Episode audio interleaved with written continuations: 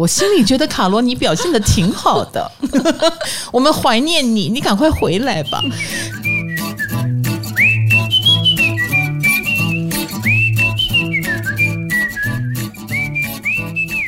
嗨，大家好，欢迎来到唐阳鸡酒屋。今天就是我一个人来跟大家讲人生的鬼故事。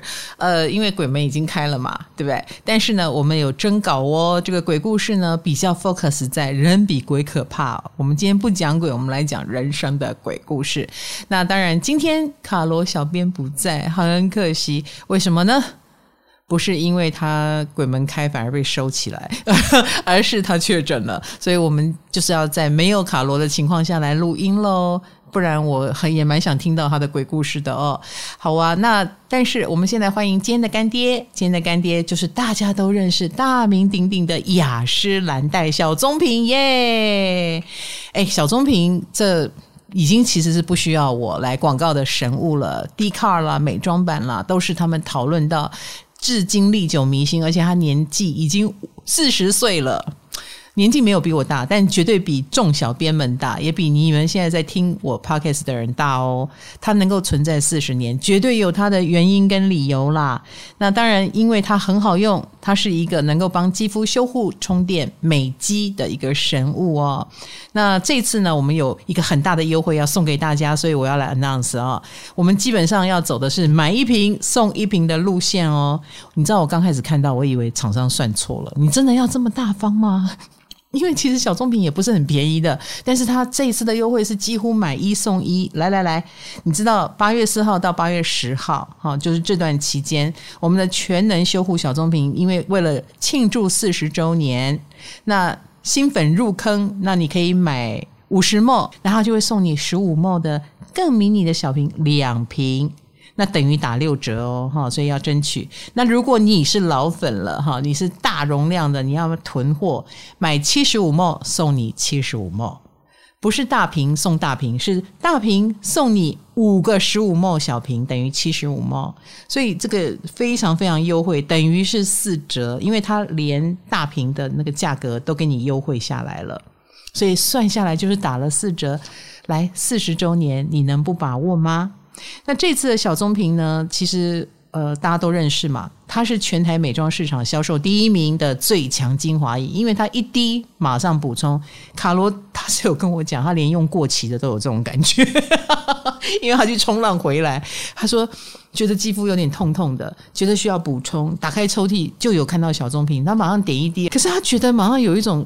沙漠逢甘泉的感觉哈，那它是业界唯一专利，能刺激胶原蛋白增生，能够帮助你更弹亮紧致，而且是全方位修护哈。除了一秒快充，它还可以保湿透亮、紧实、细致毛孔、抚纹平滑跟改善瑕疵。那我们的小棕瓶呢，也有这个七十二小时的保湿续航力，七十二小时哇，三天呢，整整三天。那它是能够补充我们肌肤所需嘛，又能够让我们的保湿可以续航下去，这个太重要了。那当然，除了小棕瓶以外呢，我们要推荐大家就是小棕颜。小棕颜也有进化版哦，因为旧款的保湿程度是二十四小时，来，我们的新款保湿时效一百小时，整整增加了四倍，好不好？等于是哇。四天 擦一次保四天，而且它两周可以帮你呃明亮黑眼圈，一周可以淡化干细纹。所以如果你是初老状态，当然如果你已经很老了，皱纹很深了，我们就不敢保证。可是如果你还在细纹阶段，黑眼圈阶段，我觉得它是有帮助的哦。它能够阻断生成黑眼圈的外界刺激，来提升修护速度。那凝胶的质地也不会厚重，是清爽好吸收的类型。所以小棕眼也给它收藏起来，好不好？那其实呢，呃，讲到就说呃美容美颜，因为现在是狮子月份嘛，鬼月都是发生在狮子座过生日的时候哈。那美妆。漂亮还是挺重要的，我们也会在这个月份从西洋占星去看。我们也说外表绝对是值得重视的，不要再骗自己，内涵比较重要。有时候人家还来不及认识你的内涵，直接先被外表给定义。那这是这是人类的一种通病吧，应该这么说，谁不喜欢帅哥美女呢？但是我们先天不足，后天可以来补足。除了保养自己，我觉得你的打扮穿着以外呢，身心灵的提升当然也要同步。好，你不能吸引来别人之后，然后让他觉得你很肤浅，所以我们要同步提升哦。嗨，你也想做 Podcast 吗？快上 First Story，让你的节目轻松上架，无痛做 Podcast。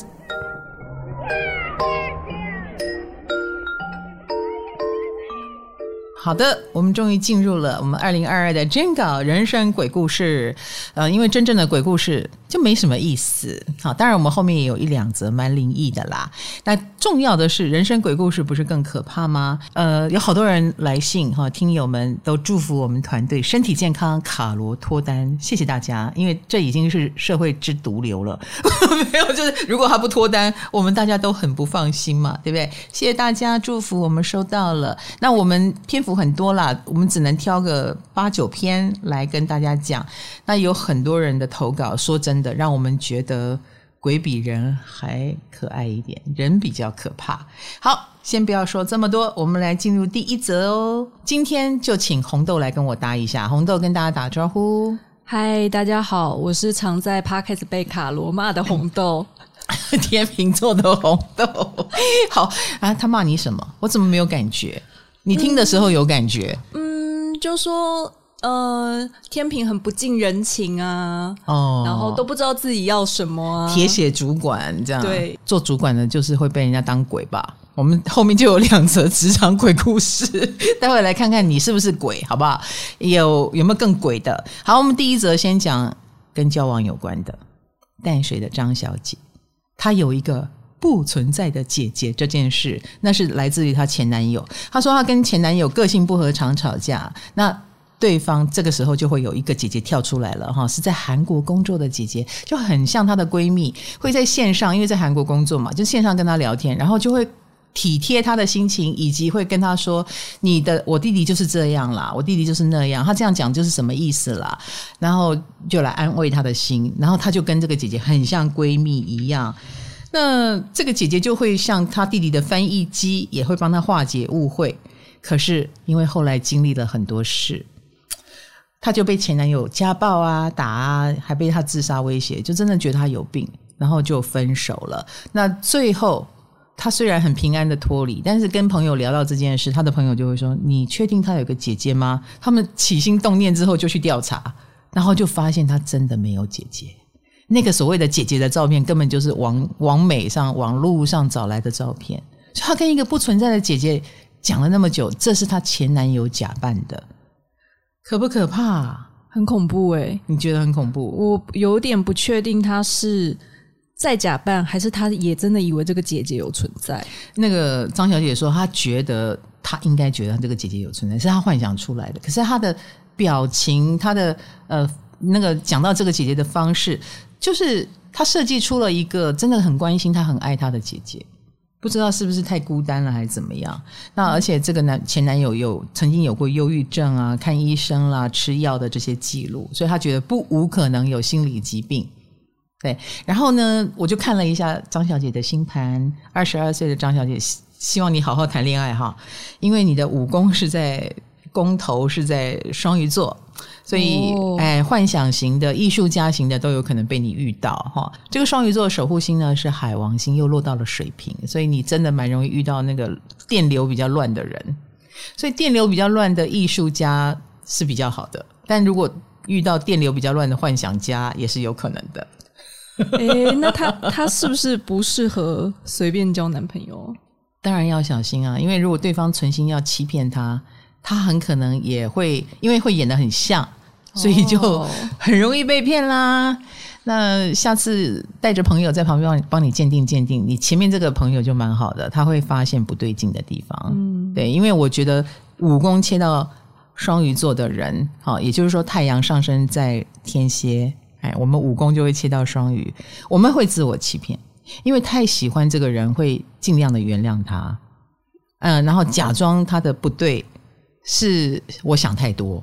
哎，这个是这个天蝎座要想清楚哈。好，第二个鬼故事是艾波，艾波已经三十五岁了。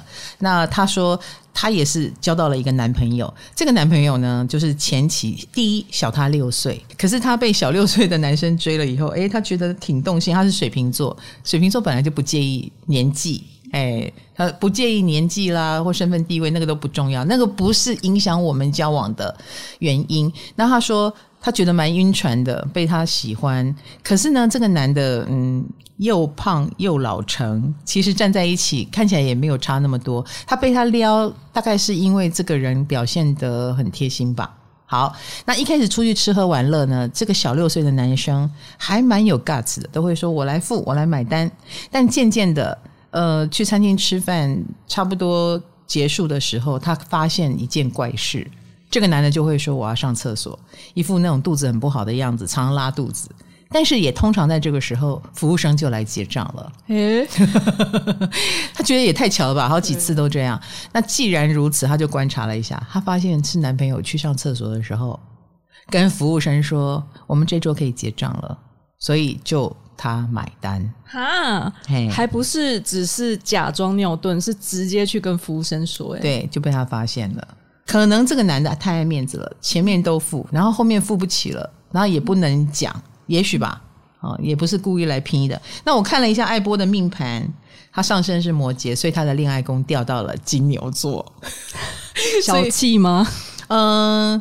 所以他会也会对这个钱的事情很有感觉，或对方也是一个在乎钱的人。哦，在乎钱的人呀，也许他以后很会赚钱，也不一定。嗯，或他在钱方面让这个艾波很不舒服，也有可能。OK，而且他说这个男友是又胖又老成，这也很符合金牛座。牛对对对，有一种重重的哈，然后呃慢慢的 OK 跟钱有关的感觉。所以你的感情观，嗯、呃，还是务实一点好，好不好？好，嗯，老师卡罗虽然确诊中，但他也出了一个题要问老师。他说：“如果老师你跟讨厌的对象吃饭，嗯，你会假借什么理由离离开？”我应该讨厌哦，嗯，如果确定很讨厌，然后又想脱身，我会请朋友跟我就打 pass，你就来救我，这样。比如说你用一个电话打给我。哦我就可以说哦，对不起，我是真的有事要出去。OK，因为如果真真的在在那个人的面前编一个谎话，我会心虚。我必须要有一个很实际的真的事情，然后让我有底气说这个谎。这样通常是谁打给你啊？没有，我就是会叫好朋友嘛。比如说，也许我就叫你啊。哦，OK。哎，当然我要叫机灵一点的啊。我万一你工作忘记了，我就完蛋了。OK，好，好，再来第三个鬼故事 是。跟房客有关，我刚刚看了一下，宇飞，宇飞今年三十一岁，然后他讲到这件怪事是发生在他的家出租给房客，嗯，然后我就看一下他的星盘，他十一宫好强哦，有四颗星。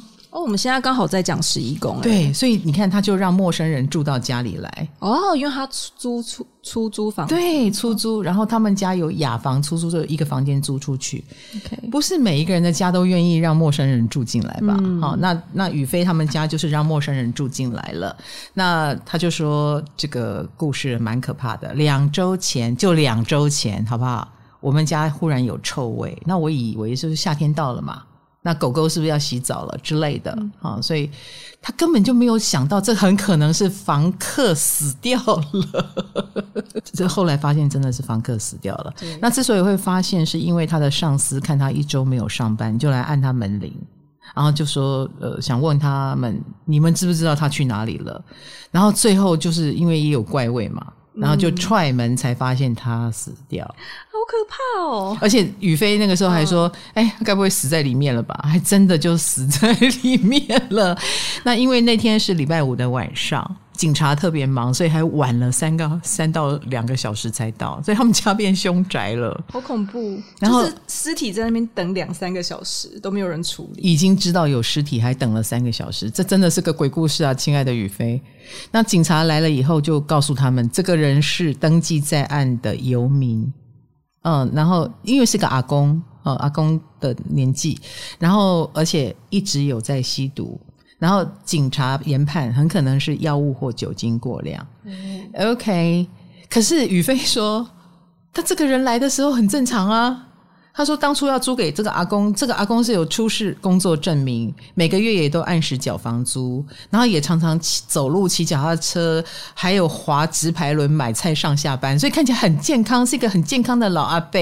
然后看起来也是很正向的人，所以他根本无从判断他是一个居然是有药物过量啊、吸毒啊，或者是酒精中毒的前前例。嗯，秘密很多，对。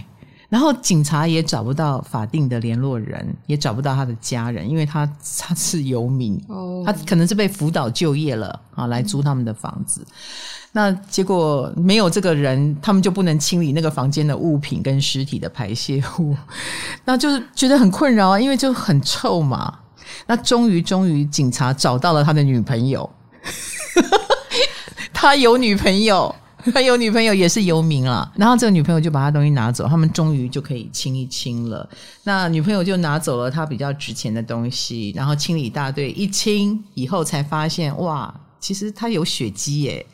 然后呃，断掉的拐杖有一半有血迹，也藏在浴室里，有各式各样的毒品跟赃物，把他们吓坏了。就是正向的表象之内有很多的藏污纳垢，他想都没有想到。嗯然后就在鬼门开的早上七点，他们家的狗狗就疯狂的叫。然后原来门口来了两个陌生人，一直按门铃跟敲门。那他们家就不应门啊，他们就留了字条，说是房客阿公的好朋友，问想问他们他为什么死掉，死在哪里啊？要我们回答他们。总而言之呢，宇飞觉得这件事真的是太困扰他们了，也让他觉得太奇怪了。我们家的怪事什么时候才能结束呢？这样子。哦，你们这样子会害得我们哎，你有想过你家要租给别人吗？或你会租到别人家吗？你会愿意吗？完全陌生的可能不行哎。嗯，对，只有十一宫的人行吧？对，足够热心。对，那种网络上什么雅房、套房，只要跟别人共用浴室的，我就觉得哇。超级不行的，你看哈，像我是木星在十一宫，嗯，我就会呃也会愿意对陌生人打开，比如说我让大家来我家。哦，对，老师家是其实是录音的工作室。我后来去别人家，我会觉得如果别人让我去他家，我会觉得他很奇怪。可是我对于我家给别人进来，我却不觉得奇怪。而且老师的木星十一宫有多夸张吗？是老师不在家，我们也可以进来。哎，超怪！某种程度，我的心态上比较像是，我觉得你们来，我比较省事，然后让你们来，你你们可以帮我这样处理啊。然后，嗯，以及我的感觉啦，哈，我的感觉是我家比较像工作室。OK，我家比较没有那么多秘密。嗯，我没有什么，我什么都是可以给你看的。比如说，我的书是，你看那个书我，OK 啊，我没有什么特别奇怪的书。嗯，我也没有特别奇怪的房间，我也没有特别奇怪的卫浴，我所以我就觉得这不就是一个公司的概念吗？我的想法是这样。木星十一宫好像其实特别信任人，有一点。我我有时候觉得我这样也不太好。对啊，因为钱啊什么的其实都在家里。呀呀呀！有有时候一旦我觉得不妙的时候，想收回也有点困难。比如说我都给你钥匙了，然后再叫你。把钥匙还我，我觉得很不好意思，这样，哦、哎，类似像这样子。好，我要改一改我的问题。那宇飞的十一宫这么强，就会使得你们也许也是门打太开了啊。好，再来下一个，下一位哈，他这个是他是别人的渣男鉴定师哈，我们的海华。今年二十七岁，他说他其实男性朋友不少，然后他自己本身也比较中性，然后也很容也有一种敏感、容易察觉别人情绪的特质啊。女生朋友也很多，那他就会怎么说呢？被当成是一个蛮了解其他男生跟蛮敏锐的人来使用，所以他的确也发现自己的一种能力。他在他的好朋友遇到心仪对象，考虑要不要交往的时候，他就会说：“你给我看他的照片。”因为他可以透过照片就知道这个人渣不渣，O 不 OK，屡试不爽嘞。红豆，你需要他？海华，请你给我们红豆联络电话，因为我们红豆的眼光不太好。对对对，呃，电话是零九。那他只要看照片呢，很方便呢，真的蛮方便，跟宠物沟通有一样的效果。有有有有有有有。然后他说。只要他鉴定过不太对，然后那个人不信邪去交往，通常最后就真的是被鬼遮眼、被骗感情，然后他的结论就是：我早就告诉你了，已经无数遍了啊。那他不能看天菜吗？他一定要看渣男吗？哎，渣男去掉，剩下就是还好的啊。他，哎，我很好奇，海华，那你有鉴定过是 OK 的吗？对，欢迎你。你对你再给我们回信，你能鉴定出 OK 吗？那通常有这个超能力的人，我觉得水象星座水象宫位一定很强。哦，OK，嗯，或者是火象星座火象宫位一定很强。来，我们看一下啊、哦，果然，来来来，海华的木星在呃射手座。哦、oh，OK，好，他水象星座也很强哦。火象星座只有这个，他水象星座却很多。呃，火星在天蝎，月亮土星在双鱼，太阳在十二宫，水象宫位，是不是很有天线的意思吗？对，蛮有天线的。哦、oh，所以老师有十二宫的人，基本上如果他们有一些第六感，他们可以相信自己的直觉吗？可以。但是你知道，十二宫的人也会逃避自己的直觉哦，哎，因为太可怕了。如果这个直觉很灵，那他什么事都不要做啦。哦，所以十二宫的人也会逃避现实。好，所以海华，欢迎你再给我们来信，告诉我们你能鉴定渣，但你能鉴定好吗？哈，好，再来，这个就是职场鬼故事了。卡罗，请你好好听听，我们的红豆是可怕的主管吗？来，因为。我们的汉娜，汉娜三十四岁，她的职场鬼故事是她遇到一个可怕的老板。她说她出社会的第一份工作在船产当这个采购助理。那老板不讲话的时候，看起来斯文白净，又戴眼镜，看起来就是一个知识文青。但一开口呢，经常是脏话连篇，外加脾气差，就反差很很强这样子。那其他同事只要犯错，就会被他彪骂三字经，就蛮可怕，情绪失控的感觉，外加人身攻击，会让你觉得一无是处。哎，红豆，我是这种老板吗？你不是啊，我不是哈。对，可能是你表现的挺好的，我就不是。好，那我们。嗯，继续表现好。呃，卡罗应该也觉得我不是，我心里觉得卡罗你表现的挺好的，我们怀念你，你赶快回来吧。可是，呃，我我对于很笨的员工，我可能没有什么耐心，我可能不会彪骂，但我会很，我会可能有一点，然后以及可能让他觉得很恐怖吧。呃，有一种威严感，不过我会。架好我的结界，你不要靠近我，嗯，然后可能会让人家手足无措。Anyway，职场鬼故事、鬼老板挺多的，各式各样哈。那他说，这个老板虽然会彪骂其他同事，但是对他不会，因为他的脸是他的菜，就是就是我们这位汉娜哈是。这个老板喜欢的类型吧，所以老板对他特别好，他可以感觉得出来，所以他说幸好，而且他这个老板呢是既然是外貌协会，不但对他很特别，而且那个特别还用一种很可怕的方式表现，就是撒娇，好恶心哦，超恶心的，对别人骂三字经，但对他撒娇。他说那一次是怎样？因为呃，他很喜欢。那个老板很喜欢淡水老街有一个什么？德国乡村面包，哎，然后而且这老板已经中年了哦，在电梯里遇到他，然后就说：“嗯，我好想吃那个德国香椿面包，你帮我买好不好？”男老板中年，平常骂三字经，突然在电梯里对他这样讲话，然后外面是下大雨、狂风骤雨的阶段，雨，而且他他说那个老板这样讲话的时候，手还在那边晃来晃去，就是伴随着他的一个习。惯动作，那一次就踩到了汉娜的点了，因为外面下大雨，然后你在跟我这个女员工撒娇个什么鬼啊？然后就强风暴雨去红树林捷运站帮他买这一个心心念念的面包。他在这家公司终于快要崩溃了，撑了一年的时间，最后他用的理由是我要去新竹嫁人了哦，安全下庄。然后老板还请他吃了两次高档餐厅，然后同事们都说他是最好的待遇的一个了，居然还可以这样安全的离开，还可以吃到餐厅，老板还没有骂他。我比较想知道汉娜的老板是什么星座，我也是，而不是汉娜你是什么星座？真的太怪了。不过汉娜你跟面包这么有缘，就他上他的那个金牛座好强哦。你看他会记得这种面包啦、待遇啦，嗯、而且汉娜既然是金牛座，应该长得蛮可爱的。嗯，好的，再来。而且你看他会讲到外貌，嗯，因为他的外貌而被老板喜欢。他的职场工位的守护星是呃水星，水星和太阳。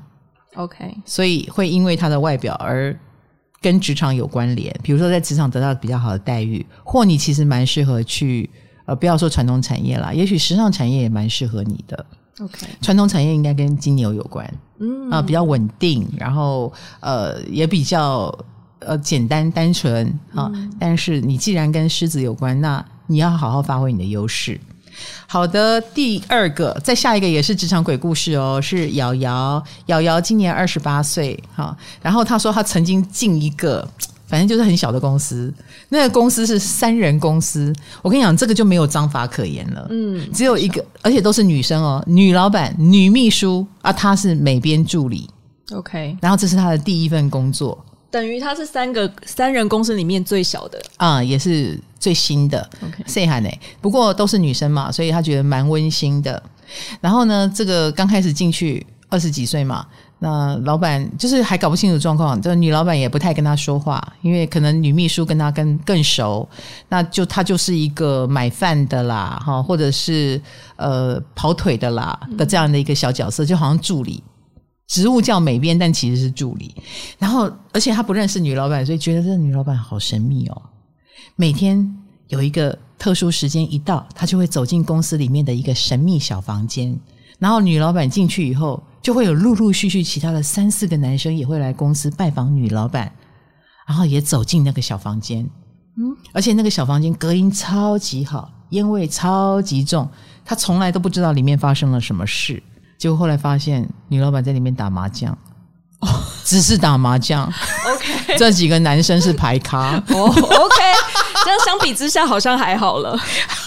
就是以为老板、女老板你在里面跟三四个男生干什么？这样啊？对啊，原来是打牌。那自从公开了之后，哎，他们就正大光明的使唤他了。哦，你就去帮我们买酒、买饮料、买买点心、买饭盒、跑腿，然后你也知道嘛，就很像小赌场嘛，嗯、他就会拿到奖金，拿到小费、小费外快，而且常常给五百不用找，买一碗面给五百不用找，哇！哎，买一条烟茶两千块不用找，哇！他赚了不少跑腿小费，我又存了一百万。请问一下，你想上这个班吗？我不想哎、欸，不想。对啊，因为这是他的第一份工作耶。嗯、我是来当美编的耶，虽然钱很多，而且好奇怪哦，跟这些人虽然很大方，对，但哪里怪怪的。我今天很想偷看瑶瑶是什么星座了。真的，那瑶瑶说，我也没有甘心要做个跑腿的，那就就是就就受不了了。OK，瑶瑶是巨蟹座。你当这个跑腿应该可以当的挺好，但其实巨蟹座是开创星座，怎么可能没有野心，对不对？嗯，好，那这是一个女老板带来的困扰。第二个是女秘书，这个女秘书也有问题哦。她说是她看了很久，这个女秘秘书在干嘛？她说就是在上网打电话聊天。然后有一天，这个女秘书叫她你过来一下，她心里想太好了，有事做了没有？她说你帮我拔白头发。哈 他除了帮里面的人跑腿，他还要帮女秘书拔白头发。他说他他说他其实觉得超恶的，对啊，就也不知道你有没有洗头，然后还要用镊子这样一根一根的把他的白头发拔掉。我只能听到这边，我只能说卡罗你要珍惜呀、啊，真的。你有叫他帮你拔过白头发吗？完全没有。嗯，剪指甲？嗯，没有。我们反省一下，也许我们有叫他做别的。啊，我有叫他帮我领小包裹。啊，我有叫他来载我去公司，因为我家到公司要走五分钟，我连这五分钟都不愿意走，会流汗，我就叫他来载我。Anyway，这个。那个他瑶瑶瑶瑶经过了这一次，他就觉得我受不了了。我不是来跑腿的，我又不是来帮你拔白头发的。他就勇敢提出离职。这个世界这么怪，他承受不起。结果离职的最后一天啊的中午，女秘书就说：“我们今天就不要上班，我们去老板家唱歌，帮你践行，就很贴心啊。”结果践行的时候，那个就一直唱歌喝酒，女秘书还可能喝醉了，就把他抓过来，要嘴对嘴把酒喂到他嘴里。哎呦，救狼哦！他说：“他的我的天呐，他真的觉得很恐怖，还拉他跳舞。最后他赶快，他真的觉得快吐了，他赶快拉那个，就叫朋友联络他朋友，叫他朋友赶快来救他。这是他最奇葩、最难忘，也不想想起来的职场奇遇记。哦，不过这间公司跟我们公司有个蛮大的共同点呢。哪一个共同点？都女生？不，都老板都会喝醉酒。”你们的老板指的是金牌吧？是金牌。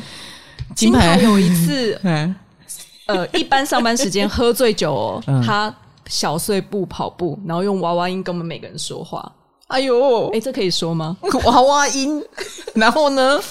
就说：“哎呀，这么晚了还喝咖啡，你会睡不着哦。”金牌，他平常声音应该跟我差不多低沉。嗯，Q 狼哦。对。就觉得他一定是压力很大，天秤座感觉要、哦、要用酒来释放。那请问一下红豆，你有喝过酒吗？我最近喝蛮多的。好，那你喝醉会娃娃音吗？会。这是你们天秤真的有点变态耶！你可以醒着的时候娃娃音吗？好不好？让我们循序渐进的进入你们的世界，然后再来一个。好，我们进入怪力乱神了，鬼故事吗？哎，这个蛮怪力乱神的。玉博哈，玉博的投稿，三十四岁。他说他曾经做过一个，就今年四月了哈，他有开启了他的兼职人生，他送羊奶。那羊奶嘛，就是早餐要喝到，所以他凌晨三点开始就要起床出发去送羊奶。那刚开始的两个礼拜都没有什么怪事，第三个礼拜开始，他送到某一户都会发生怪事情。那这一户住在七楼，他每次到的时候就搭电梯嘛，对。可是他就看着那个电梯，比如说电梯一定都停在五楼。那他按电梯就会下来嘛？对，结果下来到一楼没有开门，直接上去七楼，就是不开，然后又直接上去。OK，一次这样，一次这样。哦，然后他就按，他又按第二次，一样电梯下到一楼又不开，又自己上去七楼。他当下想，诶，你这个电梯是故障了吗？他就按了第三次。嗯还是一样，他就觉得毛毛的。那他决定爬楼梯到七楼。哇，你健身呢？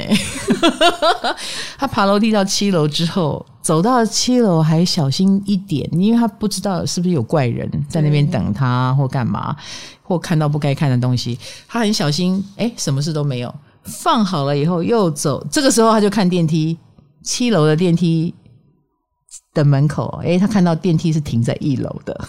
诶，他在一楼的时候电梯停七楼，他在七楼的时候电梯停一楼，所以他就用走的走下去。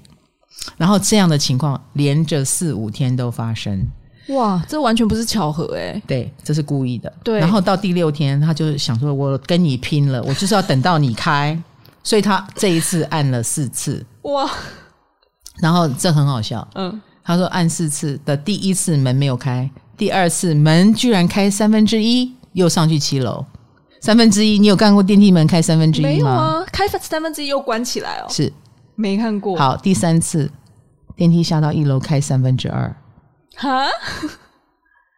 所所所以第四次就开全对全开，第四次才全开，然后又自己到七楼，而且里面是没有人的，这四次里面都没有人。哇，那他还是没有搭啦，他还是爬楼梯了。嗯，然后他开始觉得这件事真的很怪。那因为他们家是开宫庙的，这个比较好笑。他家开宫庙，嗯，哦，这位同学玉博，你是太阳在九宫哎，你家开宫庙，好好搭哦。对，九宫就是神嘛，神的宫位。嗯，好，他开宫庙，他就问神明，终于要去问了。神明也有给他答案哦。他说：“以后你到那边送羊奶，请在电梯前面说话。你要跟电梯说我要送七楼羊奶。”他说：“这样就可以了。”哦，神明跟他说的，然后他就照神明说的方法去做。前一两次偶尔还是会这样，哎，不开。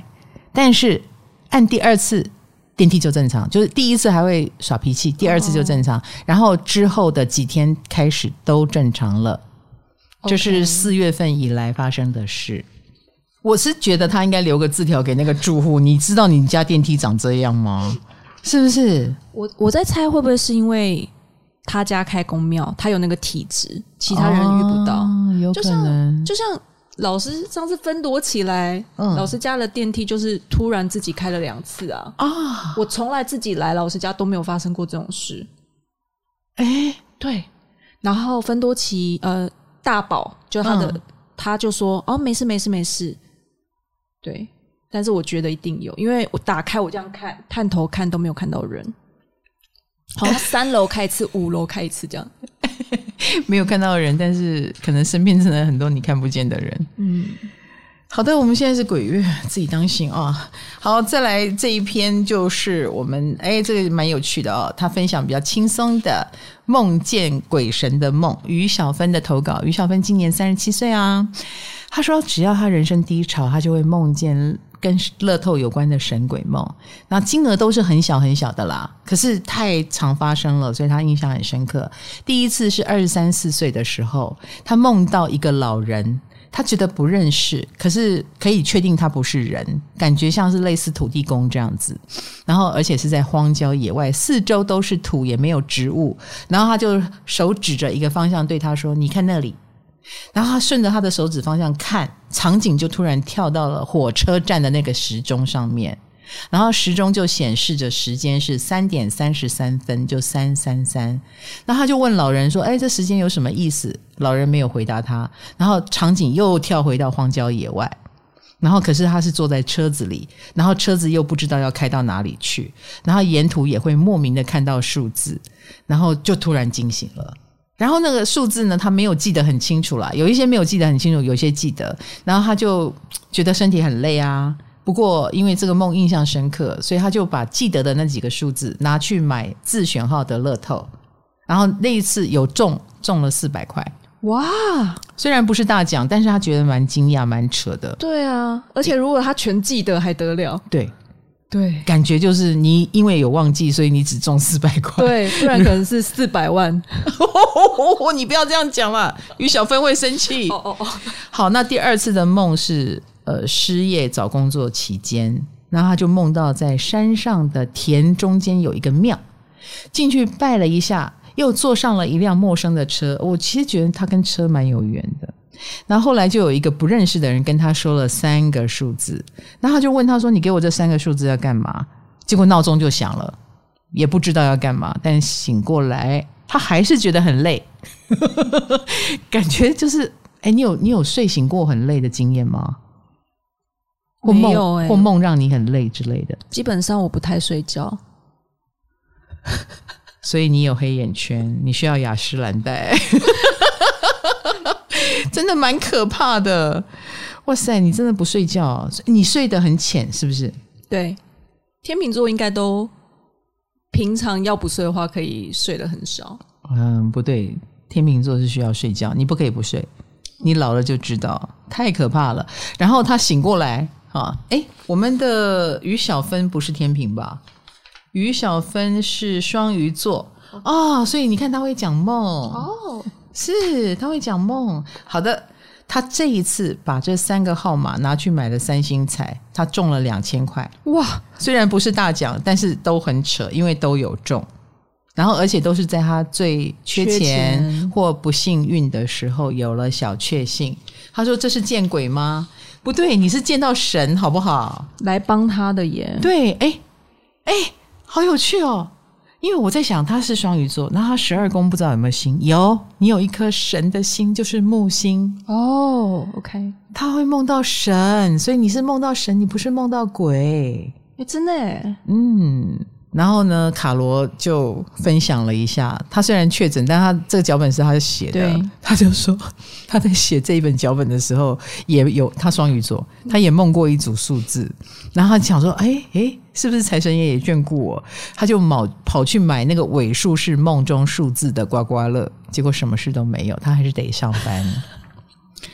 卡罗，我是建议你，好不好？你不要因为中奖就不上班，因为通常中乐透的人，那个钱很快就花掉了，然后之后又发现没有班上，就很可怕。对，听说好像是这样，好多乐透得主都是这样。所以卡罗，不管中没中，都要告诉我们哦，我们帮你花，好不好？然后你也要继续上班哦。好哦，今天就是跟大家分享这几个。也有人生鬼故事啊，男朋友的，然后或者是职场的，以及真的很诡异的怪事。如果老师，你、啊、你最老师今天讲的这几个故事，你觉得哪一个最可怕？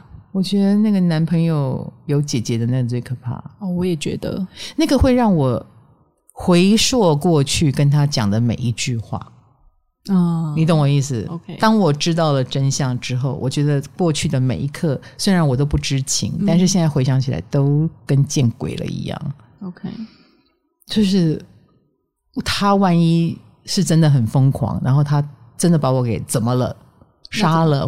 对，也许我有无数次的惊险，我自己不知道而已。OK，这个太可怕了啦，很恐怖。那你呢？你觉得哪一个？我也是觉得那个啊，嗯，对，因为遇到渣男、暴力男，已经够可够可怕了，嗯，然后他还会幻想自己有一个姐姐。对啊，那个去上厕所叫我付账的，我下一次就会去一个更高档的餐厅，然后换我去厕所叫他结账，再分手。欸 没有想到这个方法，但是这个有点困难，因为你已经讨厌这个人了，你还能跟他吃一个饭吗？有点困难哈。好的，今天人生鬼故事，如果各位觉得还算精彩，而且也蛮喜欢听这种奇闻异事，我们也欢迎投稿 Part Two，好不好？好，这个本节目唐阳鸡酒屋嘛，我们鸡酒屋里面什么都有，也有正经的，也有不正经的，好，各式话题欢迎参加，也欢迎大家投稿哦。唐阳鸡酒，我们今天谢谢红豆的拔刀相助，然后也谢谢大家，下个话题见，拜拜，拜拜。